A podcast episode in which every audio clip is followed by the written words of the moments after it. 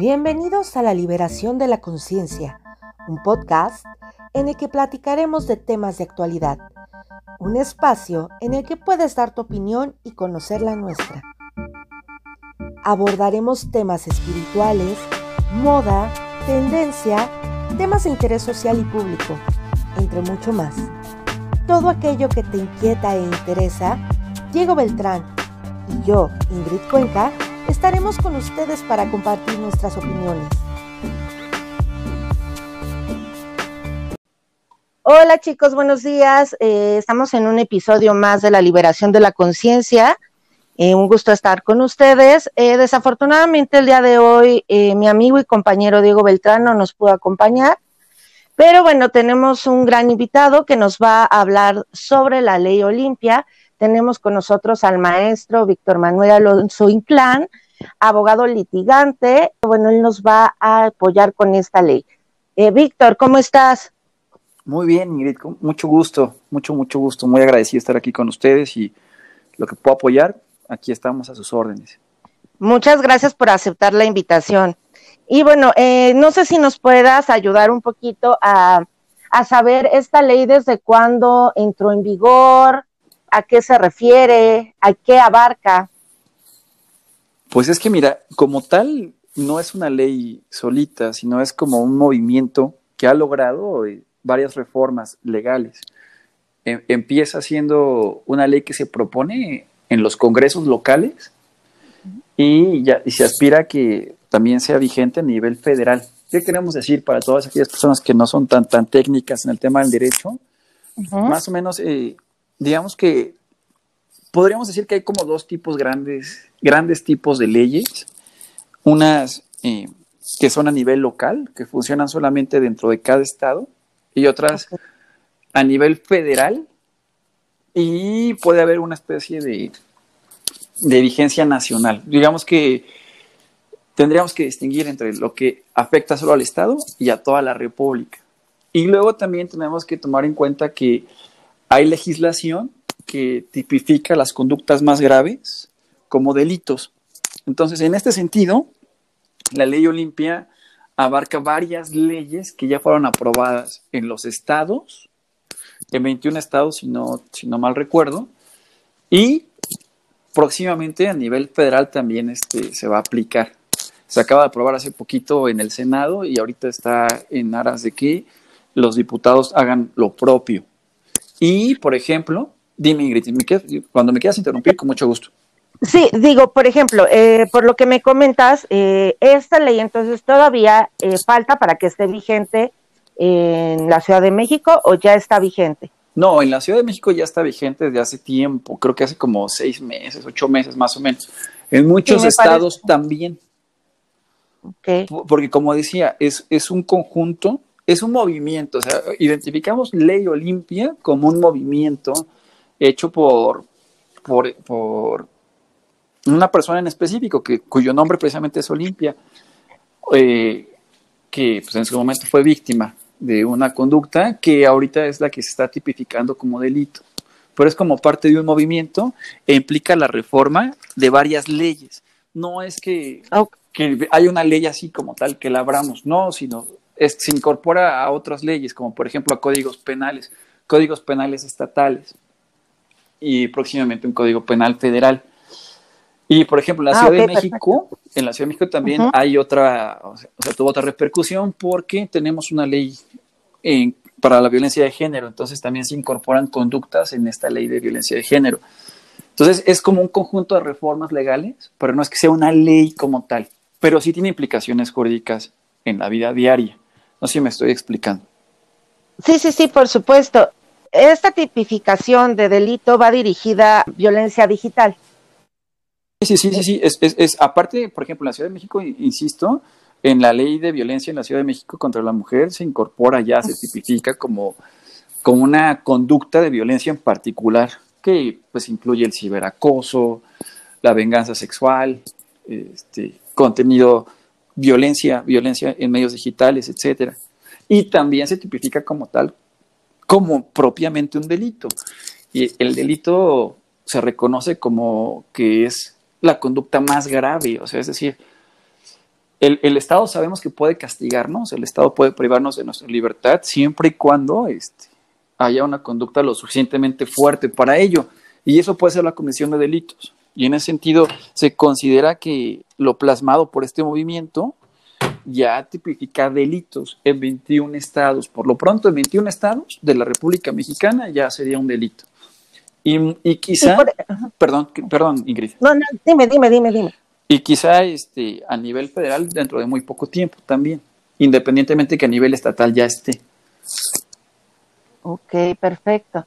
Y eh, de acuerdo a esto, digo, eh, a lo mejor para los que no estén tan inmersos en, las leyes, eh, ¿cómo aplicaría o cómo la persona tendría que hacer su denuncia para que este tipo de delito proceda, o sea, punible? Por ejemplo, si estuviéramos en la Ciudad de México o en alguna otra, otra entidad federativa donde ya esté tipificado como delito, pueden acudir como si fuera cualquier otro, es decir, podrían ir personalmente ante la Procuraduría o la Fiscalía local con medios de convicción, con capturas de pantalla, con alguna circunstancia que demuestre o, que por lo menos dé indicios de que efectivamente eh, la víctima ha sufrido este tipo de, de violencia para que el Ministerio Público haga lo pertinente y también si la Fiscalía tiene activos medios digitales que puedan hacer la denuncia por Internet, también por Internet podrían hacerlo. Ahora, no hemos hablado, no hemos hablado cuál es la tipificación. O sea, si bien empezábamos diciendo que la ley Olimpia como tal es un movimiento que ha producido reformas legales en donde ha logrado que se tipifique como delito cierta violencia eh, por medios de comunicación, pues prácticamente lleva implícito muchos, muchos, muchas conductas que pueden actualizarla. Pueden ser cuando alguien graba, graba, fotografía, el sujeto activo graba con su teléfono, con una cámara, con cualquier circunstancia, graba o toma fotografías.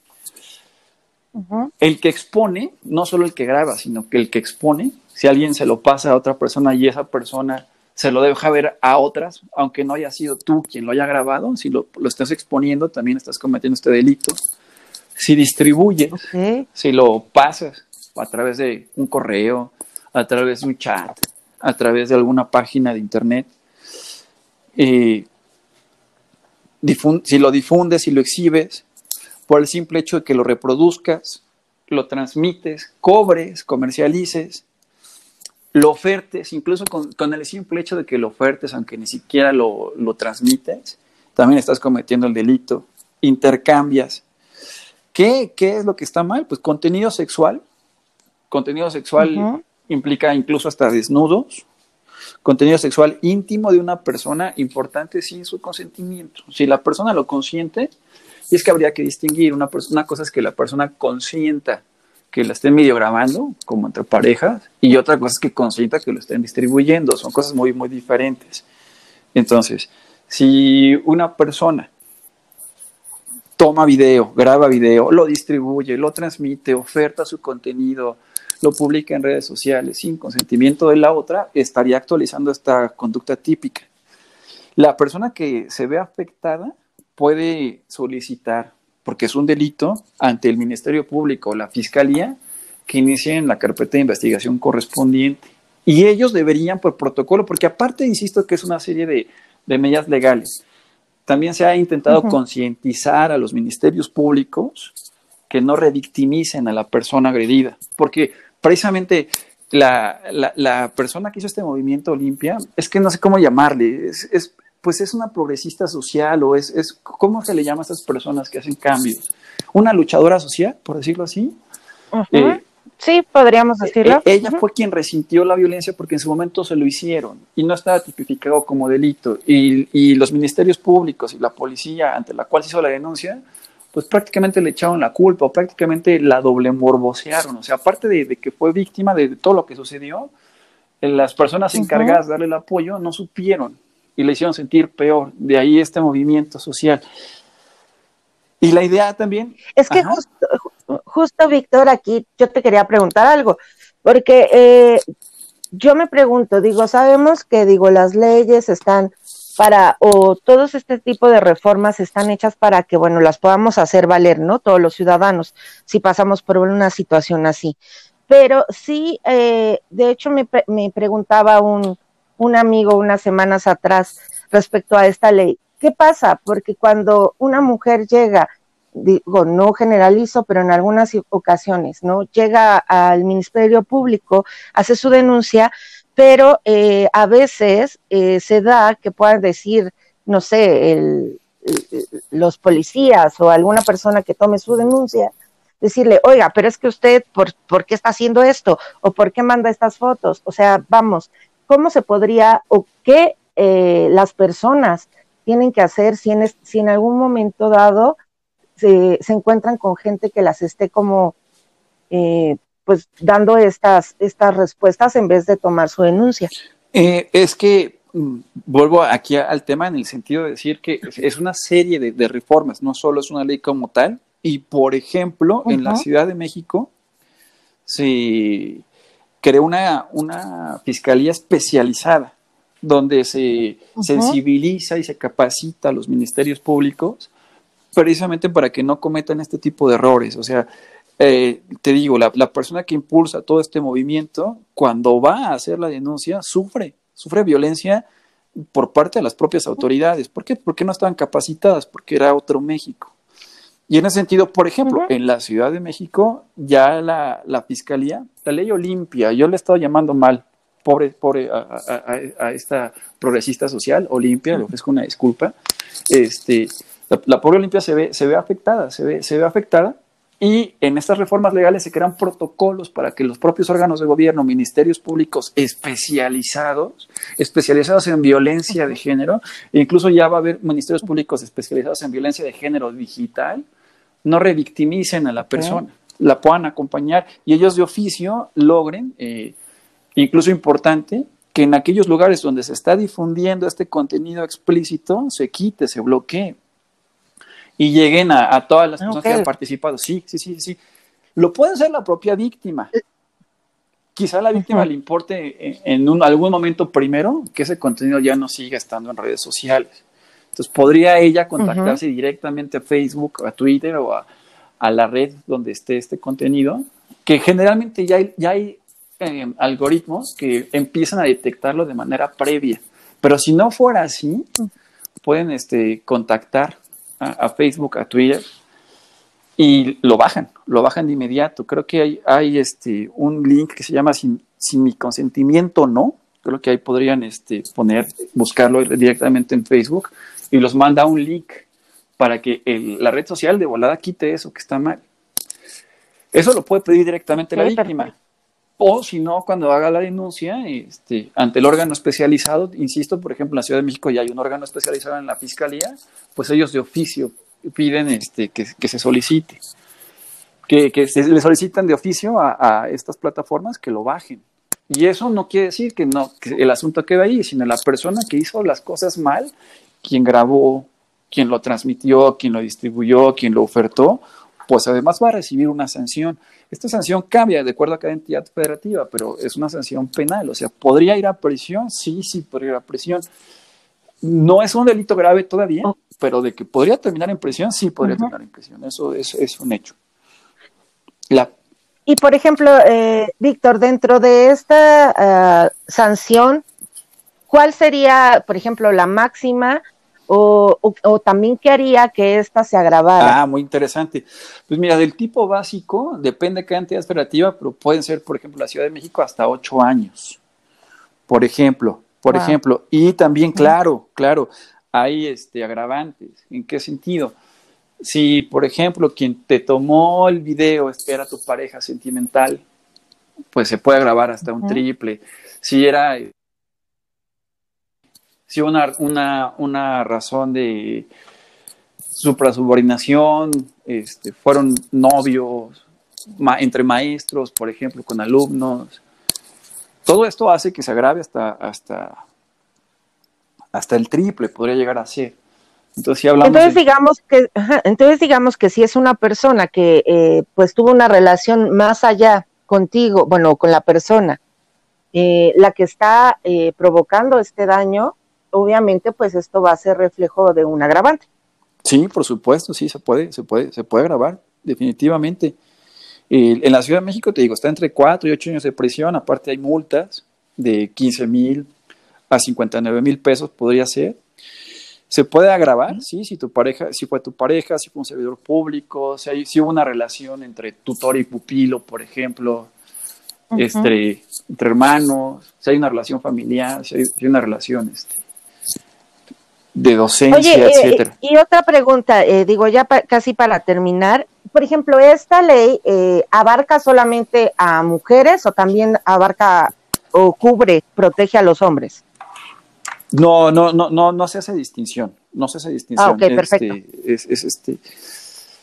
Es general. a ver, si bien, si bien es que, es que es un conjunto de leyes. Si bien en la Ciudad de México está dentro de la ley para la discriminación en contra de la mujer, en, esa parte, en, el, en el tema penal, en el tema penal, el tipo es este, el tipo penal está abierto. O sea, el tipo penal, eh, si no mal recuerdo, aquí en la Ciudad de México no dice que sea exclusivamente para la mujer sino es cualquier víctima. O sea, los hombres también pueden ser, sufrir, ser objeto de, esta tipificación. Pero en la ley de acceso a la violencia contra las mujeres, pues sí, sí está dirigida para las mujeres en esa ley en particular. No quiere decir que en el Código Penal sea igual.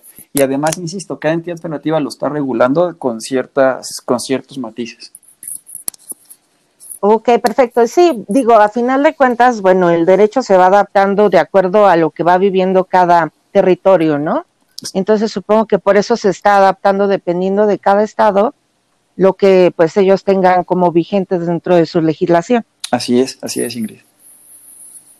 Oye, pues está súper interesante este tema, digo, la verdad es que eh, creo que es súper extenso y también hace falta un poco más de información, ¿no? Para, para las personas que realmente pues no están tan metidas en lo que es el área de derecho, Creo que sí es importante más difusión. Digo, han estado dando bastante difusión, pero eh, no solo para este tema, sino en general, creo que hace falta más difusión en cuanto a los derechos, obligaciones que tiene cada ciudadano.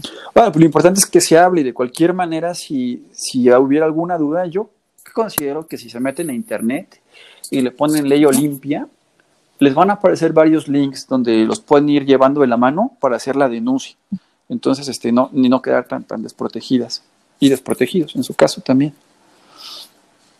Sí, claro, y digo, es que como es algo que está como muy vigente y que, digo, sabemos que es algo que está pasando y se está dando bastante, pues que realmente sepan que hay algo que pueden hacer si en algún momento se ven o sufren de ser víctimas de este tipo de, de conductas.